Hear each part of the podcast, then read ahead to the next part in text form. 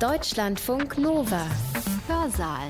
Heute mit Katja Weber. Herzlich willkommen. Schön, dass ihr dabei seid. Wisst ihr noch, vor einem Jahr, da war Corona noch ein Begriff aus dem Vokabular der Kunstgeschichte. Der Kranz aus Blumen und Blättern war damit gemeint, der Siegeskranz, den zum Beispiel Figuren der griechischen oder römischen Antike tragen.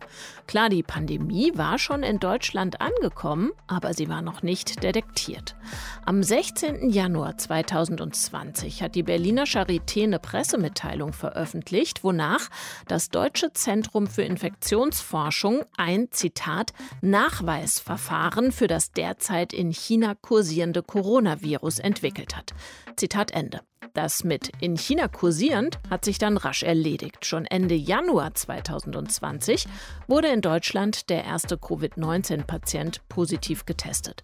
Und noch am 28. Januar meldet der SWR, Zitat, die Gefahr, dass sich das Virus bei uns weiter verbreitet, sei aber nach wie vor gering, sagen Fachleute und Gesundheitsbehörden. Zitat Ende. Corona, so scheint es, ist zu diesem Zeitpunkt, also vor einem Jahr, vor allem noch ein Problem für China-Reisende. Der Rest ist Geschichte. Wir alle global gesehen haben jetzt dieses Problem namens Corona. Die Krankheit, die erst ziemlich weit hinten im Nachrichtenrauschen war, hat sich erst zur Epidemie, dann zur Pandemie gemausert und sie beherrscht seither sämtliche Lebensbereiche bis ins Privateste hinein. Ende des vergangenen Jahres wurden diverse Durchbrüche in der Impfmittelforschung verkündet, aber auch dieses Jahr wird von Corona dominiert werden. Die Aufmerksamkeit für das Virus und die Krankheit führen dazu, dass auch Forschungsbereiche, die bislang vielleicht eher ein Nischendasein geführt haben, einiges zur Bewältigung oder aber doch zumindest zum Verständnis der Situation beitragen können. Oder habt ihr euch bisher vielleicht schon mal mit solchen Geschichte befasst? Na also. Ansteckung macht die Krankheit des Einzelnen zu einem Problem aller. Wir haben diese Bedrohung lange vergessen. Auch an die 10.000 Opfer der Kinderlähmung allein in der Bundesrepublik während der 60er Jahre konnte sich kaum jemand erinnern. 1983 warnte der Spiegel vor einer homosexuellen Seuche, wie er sie nannte. Seuchen machen Sündenböcke. Eines der beliebtesten Raumkonzepte ist das von der ungesunden Stadt als Seuchenherd. Wofür brauchen wir heute eigentlich die Seuchengeschichte? Das wird im Laufe dieses Hörsaals sehr klar werden. Seuchen, das war im allgemeinen Bewusstsein eine vormoderne Angelegenheit. Nur wenige Jahrzehnte nachdem Erkrankungen wie Polio oder AIDS großes Leid und viele Tote verursacht haben, waren sie auch schon so gut wie vergessen bei uns. Und SARS oder Ebola, räumlich gesehen, waren weit weg. Impfgegner, das war als Begriff noch nicht so verbreitet wie heute, auch wenn es natürlich bereits Debatten um Eltern gab, die ihre Kinder nicht gegen Masern impfen lassen wollten. Der Historiker Malte Thiesen hat sich schon seit längerem für den gesellschaftlichen Umgang mit Krankheiten und auch mit Impfungen interessiert. 2017 kam sein Band raus mit dem Titel Immunisierte Gesellschaft Impfen in Deutschland im 19. und 20. Jahrhundert. Thiessen betreibt Seuchengeschichte. Er schaut sich an, wie Gesellschaften mit Krankheiten wie Pest, Cholera oder eben Corona umgegangen sind bzw. umgehen. Seine These lautet, Seuchen sind die sozialsten aller Krankheiten. Seuchen formen ein Verständnis von wir und die anderen, sie definieren Räume, Grenzen und auch Staatlichkeit. Genauer führt das Malte Thiesen gleich aus. Malte Thiessen ist Leiter des LWL-Instituts für Westfälische Regionalgeschichte sowie Professor für neuere und neueste Geschichte an der Karl von Ossietzky Universität Oldenburg. Er hat am 11. November 2020 im Forum des Heinz-Nixdorf-Museums vorgetragen, auf Einladung des Museums und des Vereins für Geschichte und Altertumskunde Paderborn. Der Titel des Vortrags lautete Corona, Pest und Cholera, neue Erkenntnisse der Seuchengeschichte. Und er beginnt mit einer Szenerie, die wir inzwischen ganz gut kennen. Sie sehen mich hier heute Abend stehen im großen Auditorium des Heinz-Nixdorf-Forums, einem Saal mit gut 400 Plätzen und jeder einzelne Platz ist leer. Wegen der Corona-Lage, das wissen Sie alle, sind alle Kulturveranstaltungen abgesagt worden. deshalb finde ich es umso schöner und wichtiger, dass die Kultur ein Lebenszeichen sendet, heute Abend eben ein digitales. Wir sind noch da und wir müssen unbedingt im Gespräch bleiben. Deshalb also mein großer Dank ans Heinz-Nixdorf-Forum, dass ich trotz dieser ungewöhnlichen Vorzeichen heute zur solchen Geschichte und Corona sprechen darf. Diese ungewöhnlichen Vorzeichen haben äh, zumindest für mich als Historiker etwas Gutes, denn ich darf hier heute vor Ihnen stehen. Denn seit Frühjahr 2020, welch Wunder, ist die Seuchengeschichte plötzlich ziemlich gefragt. Während ich in den vergangenen Jahren eher im exklusiven kleinen Kreis von Experten über Seuchen gesprochen habe, ist die Lage seit Anfang des Jahres eine vollkommen andere. Die Schlagzeilen sind voll mit der spanischen Grippe, mit Pest und Cholera und vielen anderen Krankheiten. Normalerweise sind die Deutschen ja ein Volk von 80 Millionen Bundestrainern und seit einigen Monaten haben wir es eben nun auch mit 80 Millionen Virologen zu tun. Das also ist zumindest eine positive Sache an Corona, wenn man das so sagen darf, dass das Interesse an der solchen Geschichte zurzeit sehr groß ist. Und deshalb freue ich mich auf den Austausch mit Ihnen heute Abend. Bevor ich loslege, eine ganz kurze, aber sehr grundsätzliche Frage gleich zu Beginn. Wofür brauchen wir heute eigentlich die Seuchengeschichte? Lohnt es überhaupt, dass sich Historikerinnen und Historiker mit Seuchen auseinandersetzen? Oder anders gesagt, wäre heute Abend nicht ein Virologe die sehr viel bessere Besetzung für meinen Vortrag? Meine Antwort auf diese Frage ist ein ganz klares Jein. Selbstverständlich sind Virologen bei der Bekämpfung der Corona-Pandemie die wichtigsten Experten und ihr Einsatz für Schutzmaßnahmen, für die Entwicklung von Impfstoffen sind von gewaltiger Bedeutung für uns alle. Das muss ich in diesen Tagen gar nicht erklären. Und trotzdem bin ich der Überzeugung, dass wir für die Bewältigung der gegenwärtigen Pandemie nicht nur die Medizin und Mediziner benötigen, sondern ebenso andere Disziplinen. Die Soziologie und die Psychologie beispielsweise, die Sprach- und Medienwissenschaften und eben nicht zuletzt die Geschichtswissenschaft. Corona zeigt uns allen, wie ich finde, auf ziemlich drastische Art und Weise, dass wir jedes Wissen benötigen, was wir aufbieten können. Und deshalb glaube ich, dass wir heute Abend aus der Seuchengeschichte tatsächlich viel mitnehmen können, auch für unsere aktuelle Situation. Der gegenwärtige Nutzen der Seuchengeschichte hängt auch mit der Ausgangsthese meines Vortrags zusammen. Kurz gesagt lautet die Ausgangsthese, Seuchen sind die sozialsten aller Krankheiten. Was genau meine ich damit? Warum sind Seuchen die sozialsten aller Krankheiten? Zunächst einmal gibt es unzählige Krankheiten, die für jeden Betroffenen genauso schlimm sind wie Covid-19, Pest oder Pocken. Krebs zum Beispiel, Multiple Sklerose, Alzheimer und viele andere Krankheiten mehr sind in unserem Alltag allgegenwärtig und schrecklich. Allerdings verbreiten sich diese Krankheiten eben nicht von Mensch zu Mensch. Sie sind nicht ansteckend.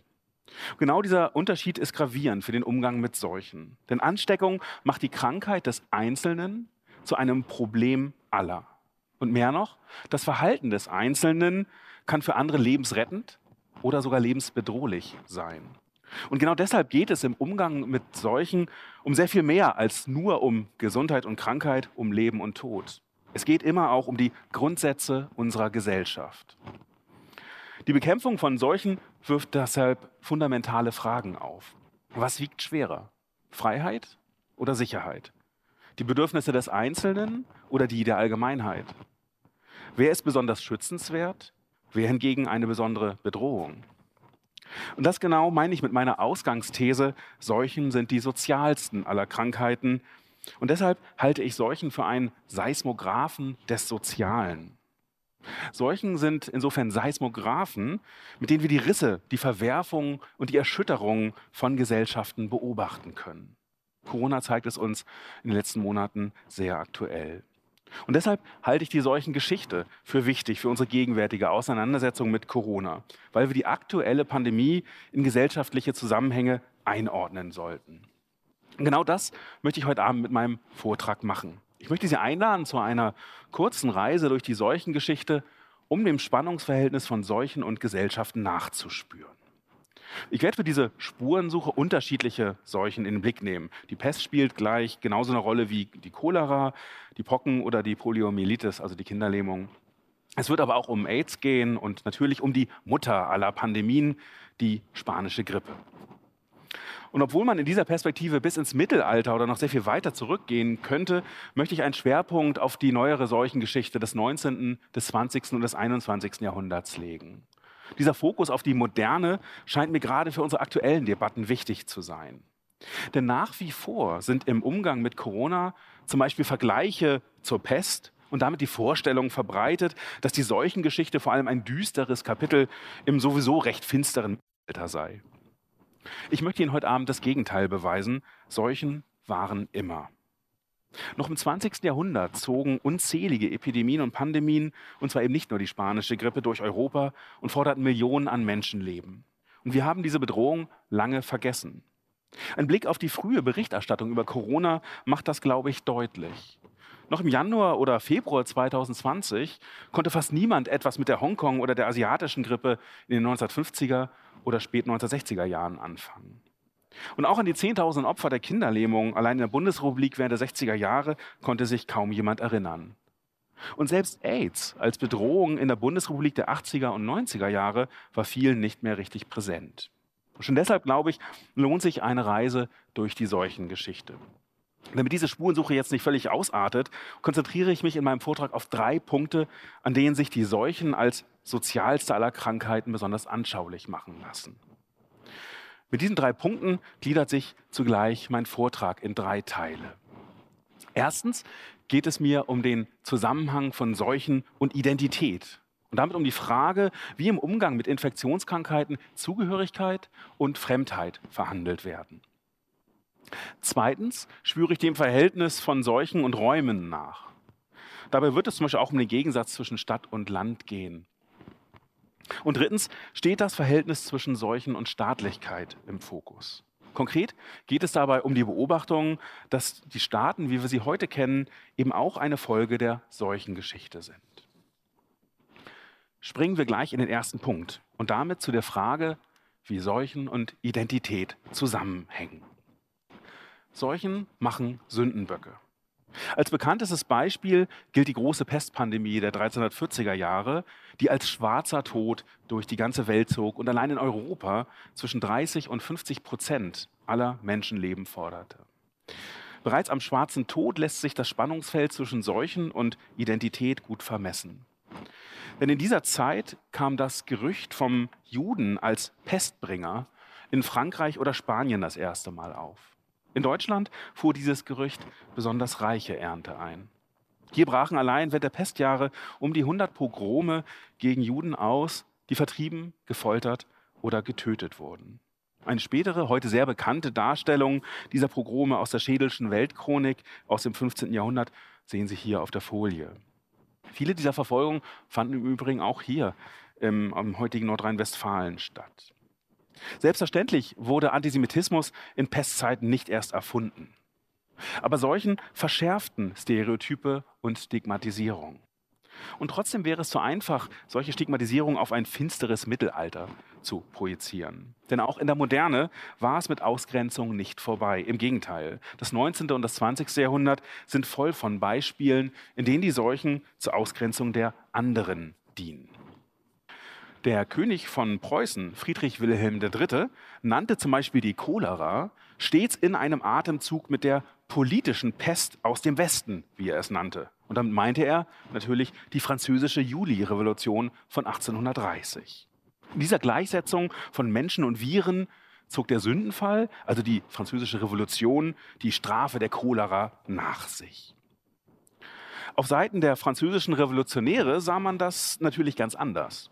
Sie bezeichneten im Gegenteil die Restauration als Seuche. So machte zum Beispiel 1830 während der Niederschlagung des polnischen Aufstandes durch russische Truppen eine Karikatur, Sie sehen sie hier auf der Folie, in Frankreich die Runde. Auf dieser Karikatur wird Russland mit der sensenschwingenden Cholera im Hintergrund, da sehen Sie sie, die sensenschwingende Cholera, als Verbündete dargestellt, die über das unschuldige Polen herfällt. Die Seuche das waren immer die anderen. Projektion von Krankheiten auf das andere, Sozialwissenschaftler bezeichnen das als Othering, das bot nicht nur Ängsten eine perfekte Projektionsfläche, darüber hinaus dienten solchen damit auch der Identitätsstiftung. Denn die Stigmatisierung des Fremden macht im Umkehrschluss deutlich, wofür das eigene stehen sollte und welche Normen für uns gelten sollten. Der Soziologe Marco Pulver hat von Infektionskrankheiten daher sogar als eine Quelle sozialer Kalibrierung gesprochen. Einfacher gesagt, im Umgang mit Seuchen machen wir deutlich, wer zu uns gehören soll und wie wir uns verhalten sollen. Dass in Deutschland solche Stigmatisierungen in jüdischen Mitbürgern und Migranten ein beliebtes Ziel fanden, verwundert wahrscheinlich kaum. Und natürlich denken wir umgehend an die Zeit des Dritten Reichs. Ebenso aufschlussreich ist aber ein Beispiel zum Beispiel schon aus dem späteren 19. Jahrhundert, das ich Ihnen kurz präsentieren möchte.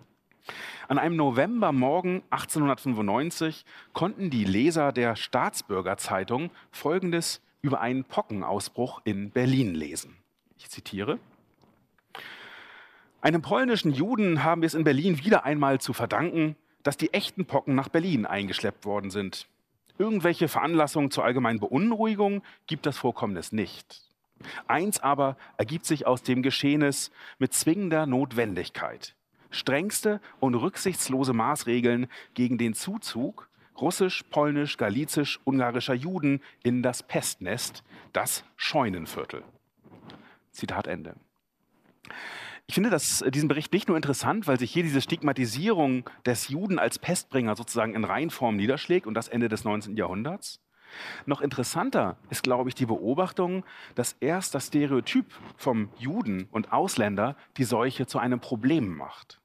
Anders gesagt, nicht nur Seuchen verstärken Stereotype, sondern umgekehrt, Stereotype verstärken unsere Ängste vor Seuchen. Wie die Zeitung hier in diesem Ausschnitt ja selbst betont, stellten die Pocken Ende des 19. Jahrhunderts keine große Bedrohung mehr dar. Es gab schon lange die Impfung. Zu einem Problem wurden die Pocken erst in der Verbindung mit dem Fremden. Erst das Stereotyp vom schmutzigen Migranten und Juden machten die Pocken also zu einem Skandal. Erstaunlicherweise war ein Othering auch in demokratischen Gesellschaften beliebt, wie die jüngste Seuchengeschichte zeigt. Zeigen lassen sich solche Prozesse zum Beispiel in den 1980er Jahren mit dem Aufkommen der sogenannten neuen Seuchen. 1983 warnte der Spiegel vor einer homosexuellen Seuche, wie er sie nannte, die Europa in Angst und Schrecken versetzte. Und obwohl bald bekannt wurde, dass AIDS auch Heterosexuelle betraf, schürten Stereotype gesellschaftliche Ängste. AIDS galt im Volksmund lange Zeit wörtlich als Schwulenpest. Peter Gauweiler brachte diese Stigmatisierung von AIDS-Kranken in einem berühmt-berüchtigten Interview mit dem Stern auf den Punkt. Ja, May, das sind halt Aussätzige. Und selbst wenn nur eine Minderheit der Bundesdeutschen Peter Gauweiler in dieser Einschätzung folgen mochte, geriet AIDS in der Bundesrepublik zu einem erschreckenden Lehrstück für Ausgrenzungsprozesse dass die Krankheit einfach eine Strafe Gottes für die Homosexualität oder andere Sünden sei, das war eben zu dieser Zeit nicht nur in Bayern, sondern in der gesamten Bundesrepublik denkbar und auch sagbar. Ich habe Ihnen hier ein Foto einer Demonstration mitgebracht, in der AIDS als Geißel der Unzucht gebrandmarkt wird. Allerdings stießen solche Vorstellungen auch auf Kritik. Am bekanntesten ist wohl die Forderung der Bundesgesundheitsministerin Rita Süßmuth für das Beschreiten neuer Wege im Umgang mit Seuchen. Süßmuth beförderte nicht nur einen Wandel der Seuchenpolitik, sondern ebenso Auseinandersetzungen um die bundesdeutsche Identität. Süßmuth erschien nämlich nicht allein die Seuche, also AIDS, als Gefahr, sondern genauso Konzepte der Seuchenbekämpfung. Sie bezeichnete Pläne für Isolations- und Quarantänemaßnahmen Erkrankter als wörtlich, ich zitiere, Bedrohung für unsere freiheitliche Lebensform und als Gefahr gesellschaftlicher Isolierung. Im Kern solcher Debatten ging es also um die Frage, wer zur deutschen Gesellschaft dazugehörte und welche Werte für diese Gesellschaft gelten sollten. Insofern ist der Umgang mit AIDS nicht zu trennen von einer allgemeinen Liberalisierung in den 1960er Jahren und vom Aufkommen der neuen sozialen Bewegungen in den 1970er Jahren, in denen ein offener Umgang mit Diversität erprobt wurde. Wenn man nun diese Entwicklung im Gesamtüberblick betrachtet, könnte man die Seuchengeschichte des 20. Jahrhunderts ja letztlich als einen langen Lernprozess hin zu einer aufgeklärteren Haltung interpretieren. Wir hätten also ein Happy End. Auch wenn ich eigentlich sehr für ein Happy End bin, greift diese Interpretation zum Beispiel angesichts aktueller Entwicklung leider zu kurz. Denn auch in der Corona-Pandemie ist das Verhältnis zwischen solchen Stereotypen und Sündenböcken mit Händen greifbar. Einige von Ihnen haben vielleicht noch Schlagzeilen in den Ohren, zum Beispiel äh, ein Titel des Spiegels, der die Pandemie als Made in China titulierte und mit Ängsten vor der gelben Gefahr spielte. Weniger subtil gaben sich andere Zeitungen, zum Beispiel der Kölner Express, Sie sehen ein Beispiel hier mit Angst vor Kölns Chinesen, oder eben die Bild-Zeitung, die sehr viel offener mit Ängsten vor dem Fremden spielten.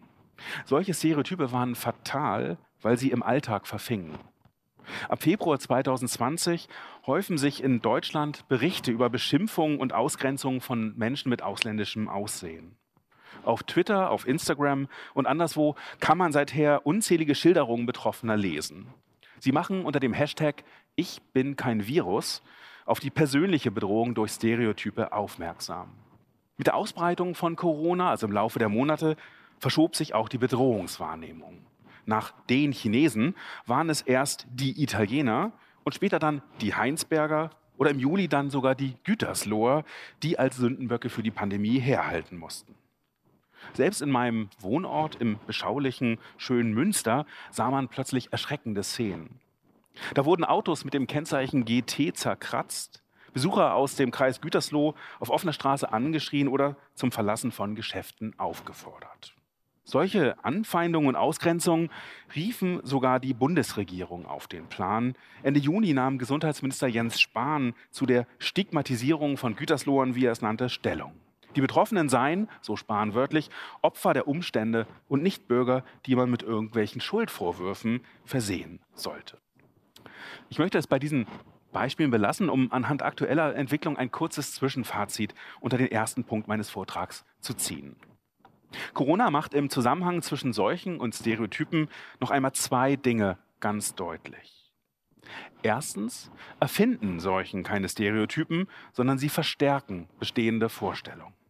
Insbesondere Klischees von Migranten dienen der Stigmatisierung vom Fremden als Seuchenträger.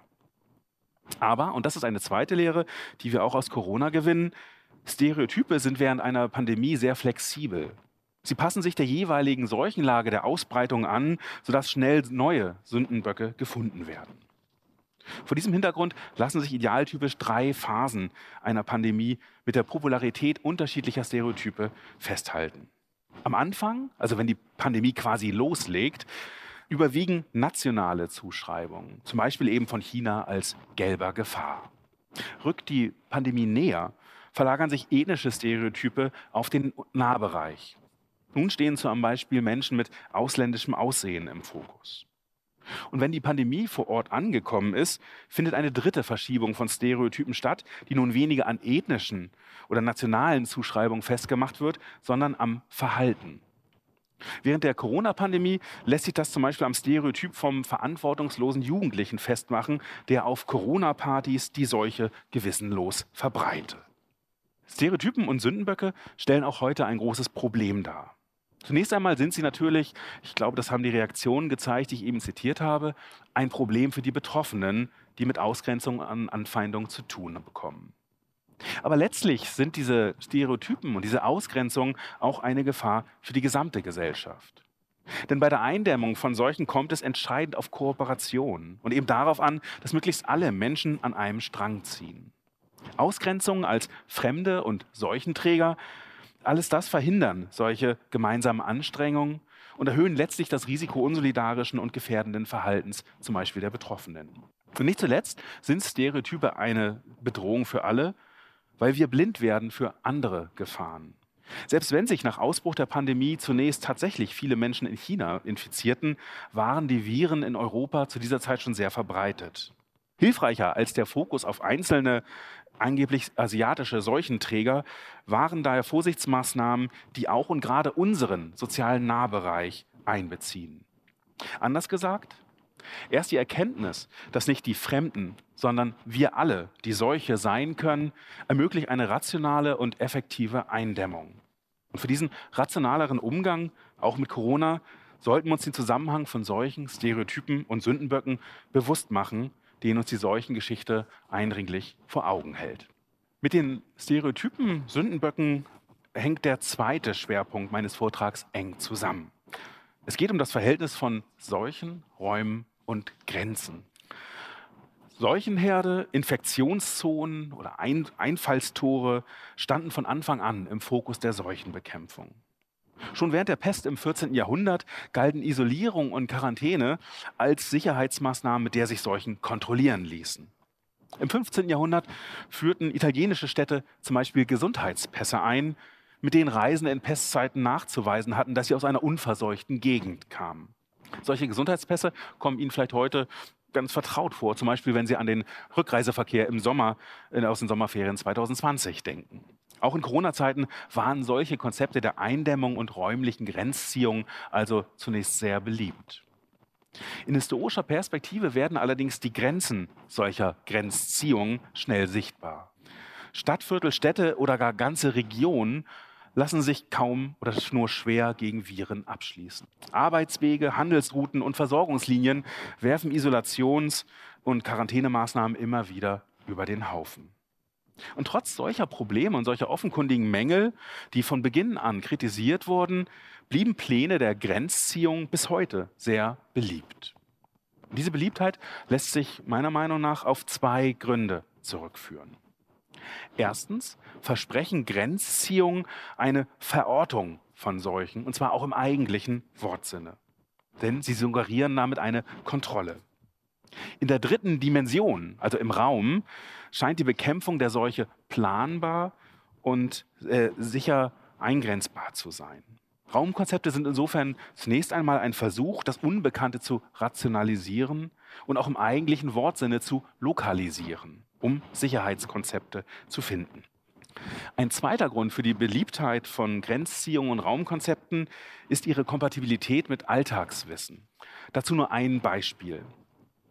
Eines der beliebtesten Raumkonzepte ist das von der ungesunden Stadt als Seuchenherd. Wie populär dieses Bild bis heute ist, zeigt meine Folie mit einem ganz banalen Beispiel. Sie sehen eine Spielkarte des Kartenspiels Die Siedler. Und zwar die Spielkarte, die die Seuche, ein Ereignis, was mich in diesem Spiel leider immer ziemlich oft trifft, ausdrückt. Und dieses, die Seuche äh, Ereignis ist natürlich dargestellt mit einer schmutzigen, engen Stadt, das sozusagen als Motiv eben für die Seuche steht. Schon in der Antike, es recht aber natürlich in der Industrialisierung, galten Städte als Seuchenherde und Brutstätte von Krankheiten. Diese Vorstellung war auch nicht aus der Luft gegriffen. Schließlich stellten Mietskasernen und enge Stadtviertel tatsächlich ein gravierendes Gesundheitsproblem dar. Noch Anfang des 20. Jahrhunderts war zum Beispiel das Tuberkuloserisiko in Städten um ein Vielfaches höher als in ländlichen Regionen. Auch bei der Cholera lag ein Zusammenhang zwischen Seuchen und Räumen nahe. Starben die Menschen in sozialen Brennpunkten doch häufiger an der Cholera als die Bewohner der besseren Viertel. In einer wegweisenden Fallstudie zur Cholera-Epidemie in Hamburg 1892 hat der britische Historiker Richard Evans diesen Zusammenhang von Stadt und Seuche auf den Punkt gebracht. Ich zitiere, die Cholera enthüllte und spiegelte Muster der Ungleichheit, die sich längerfristig auf Gesundheit und Krankheit sowie Leben und Tod auswirkten. Häufig sind infizierte Räume, wie zum Beispiel eben Städte, allerdings soziale Konstruktion und Imagination. Vor allem die Verknüpfung von Seuchen mit Armut und einer ungesunden, ja unmoralischen Lebensführung prägte und prägt die Wahrnehmung von Seuchen oft nachhaltiger als tatsächliche Bedrohung. Dass die Vorstellung von der Stadt als Seuchenherd gerade am Ende des 19. Jahrhunderts besonders beliebt wurde, untermauert diesen Befund der Kraft von Imagination. Denn gerade seit Ende des 19. Jahrhunderts machten europäische Städte gegenüber ländlichen Regionen ganz erhebliche Fortschritte bei der Verbesserung der Gesundheitsverhältnisse. Nicht die ungesunde Stadt also, sondern das ungesunde Land war bei vielen Krankheiten das eigentliche Gesundheitsproblem moderner Gesellschaften. Die Problematik solcher Raumwahrnehmung lässt sich sehr gut an der spanischen Grippe aufzeigen, die vor gut 100 Jahren weltweit zwischen 20 und 50 Millionen Toten forderte. Bei der Bekämpfung der spanischen Grippe standen Städte als Seuchenherd natürlich ganz im Fokus. Auf der Folie habe ich Ihnen ein sehr bekanntes Diagramm mitgebracht, das diese Fokussierung auf Städte, glaube ich, ganz gut zeigt. Ein Diagramm, das sozusagen an den Erkrankungszahlen von New York, London, Paris und Berlin die Ausbreitung der spanischen Grippe deutlich macht. Also nur aus der Großstadtperspektive den Verlauf nachzeichnet. Unterm Strich waren Städte 1918, 19 keineswegs bedrohter als ländliche Regionen, wie Lokalstudien mittlerweile nachgewiesen haben. Im Gegenteil. Denn auf dem Land war die medizinische Versorgung und Ärztedichte gerade am Ende des Ersten Weltkriegs katastrophal. Während in vielen Städten zumindest eine Erfassung und Grundversorgung vieler Infizierter sichergestellt werden konnte. Städte hatten während der spanischen Grippe letztlich also sogar ein geringeres Problem als das Land. Allerdings boten Städte eine viel bessere Projektionsfläche für Seuchenängste. Ich habe mir diese Problematik solcher unterschiedlichen Wahrnehmungen vor einigen Jahren einmal im Vergleich zwischen der Großstadt Hamburg und einer Provinz, nämlich dem Oldenburger Land, angesehen. Ich hätte natürlich sehr gern für heute Abend mir das Paderborner Land angeguckt, aber Corona macht Recherchen zurzeit leider sehr schwer planbar. Aus dem Vergleich zwischen der Großstadt Hamburg und der Provinz um Oldenburg habe ich drei Erklärungen gefunden, warum Städte bis heute als Seuchenherd so große Aufmerksamkeit bündeln. Erstens lassen sich in der Stadt Verbreitungswege von Krankheiten besser nachzeichnen. Der städtische Raum, seine Viertel, seine Verkehrswege bilden eine Art Mental Map für die Seuchenwahrnehmung. Zweitens ist in Städten die mediale Öffentlichkeit viel größer als auf dem Land, was natürlich die Aufmerksamkeit für Seuchen erhöht. Parlamente und Presse finden wir eben gemeinhin in großen Städten und nicht in der Provinz. Und deshalb wurde in Städten am meisten über die spanische Grippe geschrieben, geredet und gestritten. Und hier gab es natürlich auch die größte Überlieferung an Bildern und Berichten. Und drittens gelten Städte häufiger als unmoralische Orte als das Land. Im Fall der spanischen Grippe fällt zum Beispiel auf, dass außerordentlich häufig von Vergnügungsvierteln als Brutstätten der Grippe geschrieben wurde, während andere, sehr viel gravierendere Infektionsherde, also zum Beispiel die Arbeitsstätten oder die Verkehrswege, seltener ein Thema waren. Dazu nur ein Beispiel, wirklich ein kleines.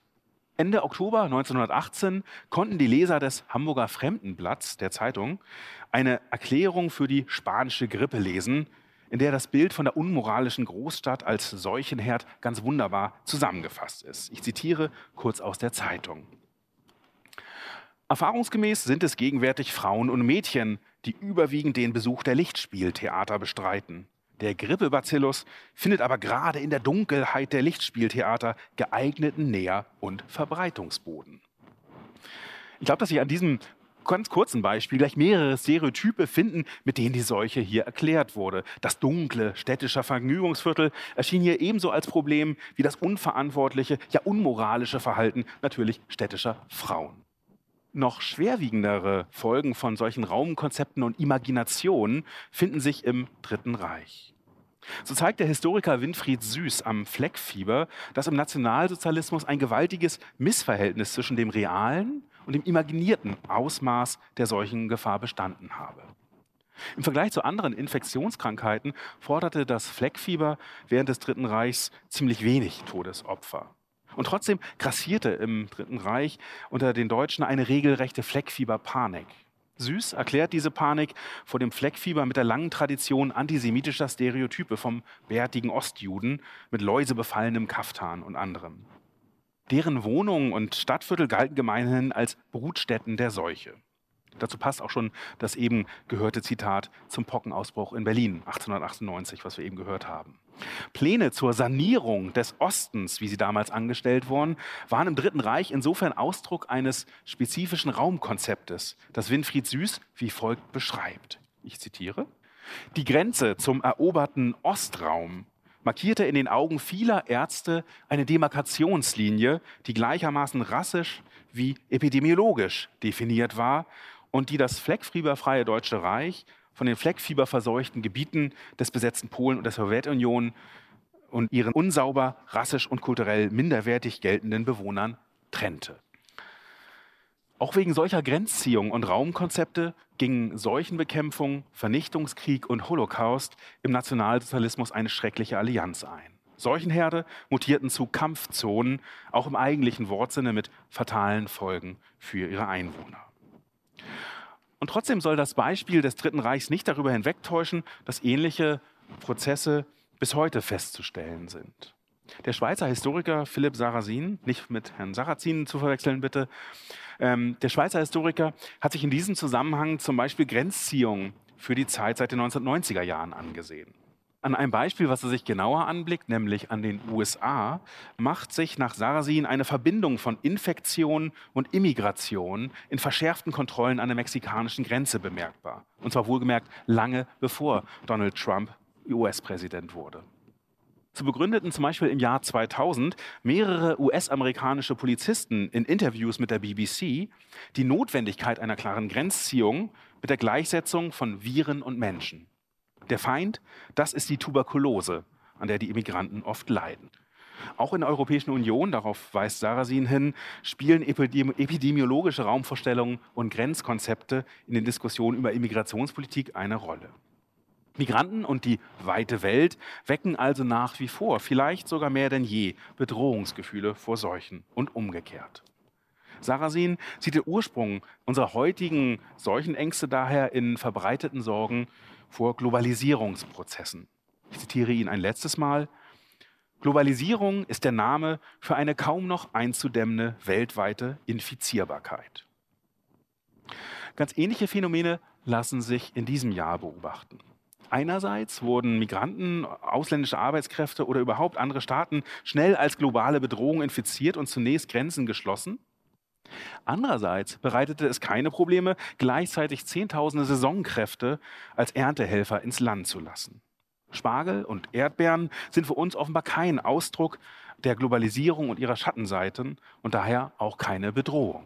Noch kurioser wird es, wenn man sich Raumkonzepte innerhalb der Bundesrepublik ansieht. Zum Beispiel Vorfälle an den Landesgrenzen.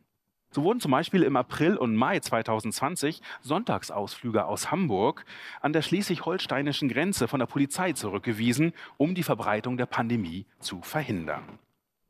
Dass gleichzeitig Zehntausende Berufspendler jeden Tag und ohne jegliche Kontrolle zwischen Hamburg und Schleswig-Holstein hin und her reisten, unterstreicht, glaube ich, die Absurdität solcher Imaginationen und Raumkonzepte.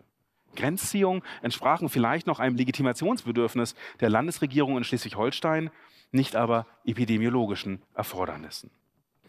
Mit diesen Beobachtungen möchte ich meinen zweiten Punkt abschließen. Corona und die Seuchengeschichte weisen uns darauf hin, dass wir Raumkonzepte im Pandemiefall hinterfragen sollten. Selbstverständlich sind Isolations- und Quarantänemaßnahmen durchaus sinnvoll, wenn sich Infektionsherde räumlich eindeutig und vor allem sehr früh eingrenzen lassen.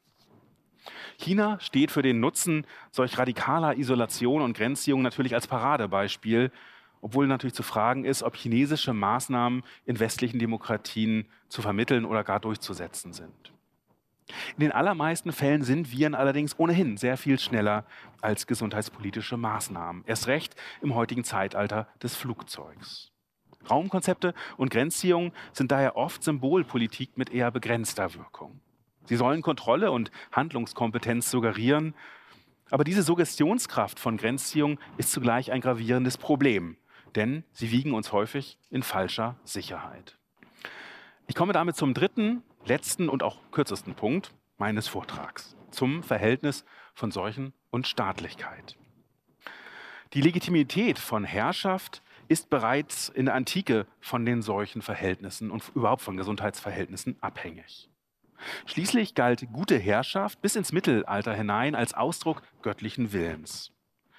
Da Pestordnungen allerdings äh, Seuchen zur Strafe Gottes erklärten, stellten Pandemien die Legitimität der Herrschenden immer wieder fundamental in Frage. In der Neuzeit gingen Seuchen und Staaten allerdings ein besonders enges Verhältnis ein. Mit dem Aufbau moderner Gesundheitswesen rückte die Seuchenbekämpfung nach ganz oben auf die gesundheitspolitische Agenda. Der französische Philosoph Michel Foucault hat Seuchen deshalb sogar als einen Traum der Herrschenden bezeichnet. Nach Foucault träumten die Regierenden vom Seuchenfall, um ihre Handlungsfähigkeit zu demonstrieren. In dieser Lesart waren Seuchen im Grunde die Geburtshelfer moderner Staaten, die ihre Kompetenz im Kampf gegen Pest, Pocken und Cholera erprobten und demonstrierten. Insbesondere die Sanierung von Seuchenherden avancierte zu einem Lieblingsprojekt. Wir haben eben ja schon von den Sanierungsfantasien im Dritten Reich gehört. Solche Träume waren allerdings kein Spezifikum des Nationalsozialismus. In Italien machte sich zum Beispiel Mussolini in den 1920er Jahren mit Hochdruck an die Ausrottung der Malaria. Der Kampf gegen die Seuche avancierte so zu einer Demonstration der Macht, der Gestaltungsmacht des faschistischen Staates, der neue Lebensräume für eine neue Gesellschaft eröffnete. Ganz ähnlich klang das zur selben Zeit in der Sowjetunion. Hier diente der Kampf gegen Malaria und Pest sowohl zur staatlichen Propaganda als auch zur Sowjetisierung und sozialen Stabilisierung, insbesondere südlicher Regionen. Und trotz solcher Beispiele wäre es zu einfach, die Sanierung von Seuchenherden nur als ein Projekt sozialistischer oder faschistischer Gesellschaften zu verstehen. Auch die USA zum Beispiel warfen sich Anfang der 1930er Jahre in den Kampf gegen Malaria, um Gesellschaften zu verbessern, wie es damals hieß. Unter Präsident Roosevelt avancierte die Seuchenbekämpfung gar zum Versprechen des New Deal und eines neuen Gesellschaftsvertrags. Kurz gesagt, mutierte die Seuchenbekämpfung seit dem 19. Jahrhundert zu einer Art Leistungstest für moderne Staaten. Und dieser Leistungstest wurde gemeinhin auf zwei Arten erbracht. Zum einen beobachteten Gesundheitspolitiker, Medizinalbeamte den Verlauf von Erkrankungs- und Todeszahlen und stellten diesen dann, wie in solchen Statistiken, die Sie auf der Folie sehen, dann auch entsprechend dar, um Aufschluss über den Rückgang der Volksseuchen zu erlangen. Seuchenstatistiken, in denen die Erkrankungskurve kontinuierlich fiel oder sogar dann ganz auf Null ging, erzählten im Grunde eine Fortschrittsgeschichte und stellten so dem Sozialstaat ein gutes Zeugnis aus. Wichtiger noch war aber der Vergleich, den solche Statistiken erlaubten. Die Statistiken erlaubten nämlich den nationalen Vergleich, die Gesundheitsverhältnisse unterschiedlicher Staaten. Befördert wurde dieser Vergleich von internationalen Seuchenkonferenzen oder von der Zusammenarbeit im Völkerbund beziehungsweise nach 1945 in der Weltgesundheitsorganisation WHO. Diese internationale Zusammenarbeit erleichterte nämlich nicht nur den internationalen Austausch, den Transfer, zum Beispiel über Quarantänemaßnahmen oder über Impfprogramme. Die internationale Zusammenarbeit befeuerte zugleich einen Wettlauf um die gesündere und bessere Gesellschaft. Im Kalten Krieg beispielsweise gewann dieser Wettbewerb an besonderer Intensität. Dass solchen sogar zu einem Kampfplatz für den Systemwettbewerb gerieten, zeigt ein kurzes Schlaglicht aus der deutsch-deutschen Geschichte. 1962 schrieb die Wochenzeitung Die Zeit bestürzt über die Folgen der deutschen Teilung. Seuchen seien mittlerweile zu einem politischen Argument mutiert, ja zu einer Waffe, mit der sich Propagandaschlachten des Kalten Krieges gewinnen ließen. Ich zitiere aus der Zeit 1962. In unserem Tal des deutschen Jammers ist Krankheit nicht mehr für alle ein beklagenswerter, hilfeheischender Zustand, sondern oft eher Anlass zu politischer Auseinandersetzung. Die Pockenkranken in der Bundesrepublik gelten den Kommunisten als Produkte des kapitalistischen Systems. Die Ostberliner Ruhrepidemie ist für einige unserer Publizisten eine direkte Konsequenz der Mauer. Doch nicht nur die hier genannten Pocken und Ruhr, auch die Kinderlähmung verstärkte den deutsch-deutschen Wettbewerb.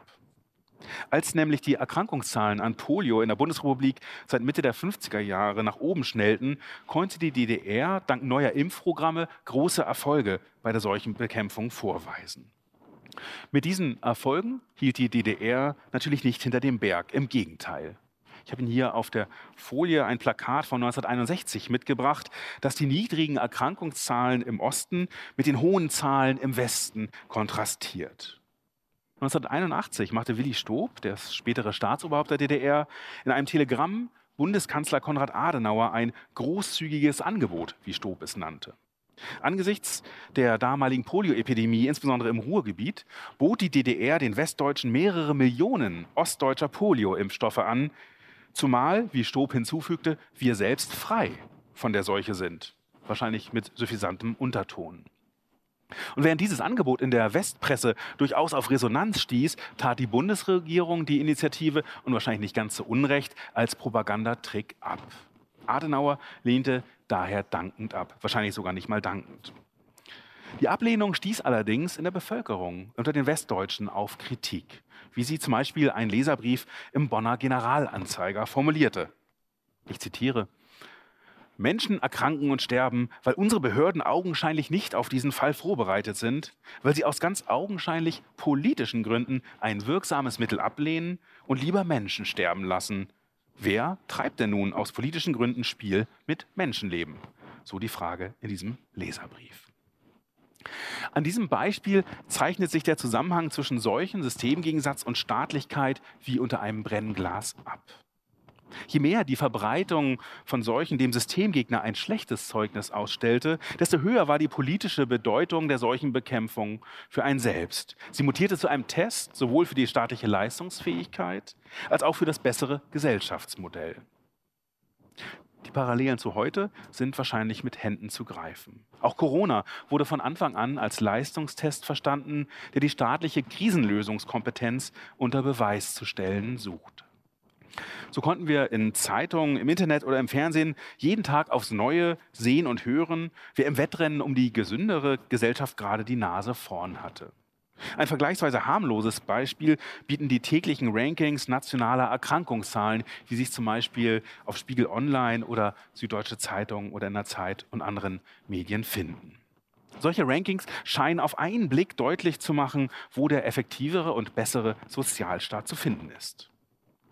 Problematisch werden solche Wettbewerbe, wenn wir zum Beispiel auf aktuelle Entwicklungen von Impfstoffen blicken. Auch hier hat Corona die Welt in eine Arena verwandelt, in der um das bessere Gesellschaftsmodell gerungen wird. Dass Putin den ersten russischen äh, Impfstoff ausgerechnet als Sputnik 5 benannte, steht wohl als besonders plakatives Beispiel für diesen Wettlauf der Systeme. Sputnik, das ist ja bis heute ein Synonym für das Zurückfallen des Westens im Wettlauf gegen den Osten um das bessere Gesellschaftsmodell. Aber selbst innerhalb Europas waren nationale Bestrebungen, zum Beispiel zur Sicherung von Patenten und Forschungsressourcen, zunächst ein Problem. Nationale Alleingänge und Wettbewerbe verhindern allerdings oder verhinderten in den ersten Monaten den internationalen Austausch, der gerade bei der Entwicklung von Impfstoffen und Therapeutika besonders wichtig ist. Auch in dieser Hinsicht sind Seuchen also ein Seismograph des Sozialen. Corona deckte lange Zeit auf, wo es knirschte, auch in Europa. Die Pandemie machte Verwerfungen zwischen den Staaten deutlich. Und sie zeigt, zeigte sichtbare und unsichtbare Grenzen, die wieder ganz Europa durchzogen. Insofern machen ganz aktuelle Planungen, vor allem zur Impfstoffverteilung in der EU, Mut. Europa scheint nun seine Lektion aus der Seuchengeschichte zu ziehen. Mit diesen ganz aktuellen Eindrücken sind wir erneut in unserer Gegenwart angekommen und damit am Ende der Seuchengeschichte und meines Vortrags, das, den ich mit einem ganz kurzen Fazit abschließen möchte. Ich hatte am Anfang meines Vortrages nach dem Nutzen der Seuchengeschichte gefragt. Was also bringt eine Auseinandersetzung mit Pest und Cholera, mit AIDS und Pocken, mit Polio und Corona? Drei Potenziale der Seuchengeschichte scheinen mir besonders wichtig zu sein. Und an ihnen lassen sich zugleich die wichtigsten Ergebnisse meines Vortrags zusammenfassen. Erstens immunisiert uns die Seuchengeschichte gegen einfache Erfolgsgeschichten.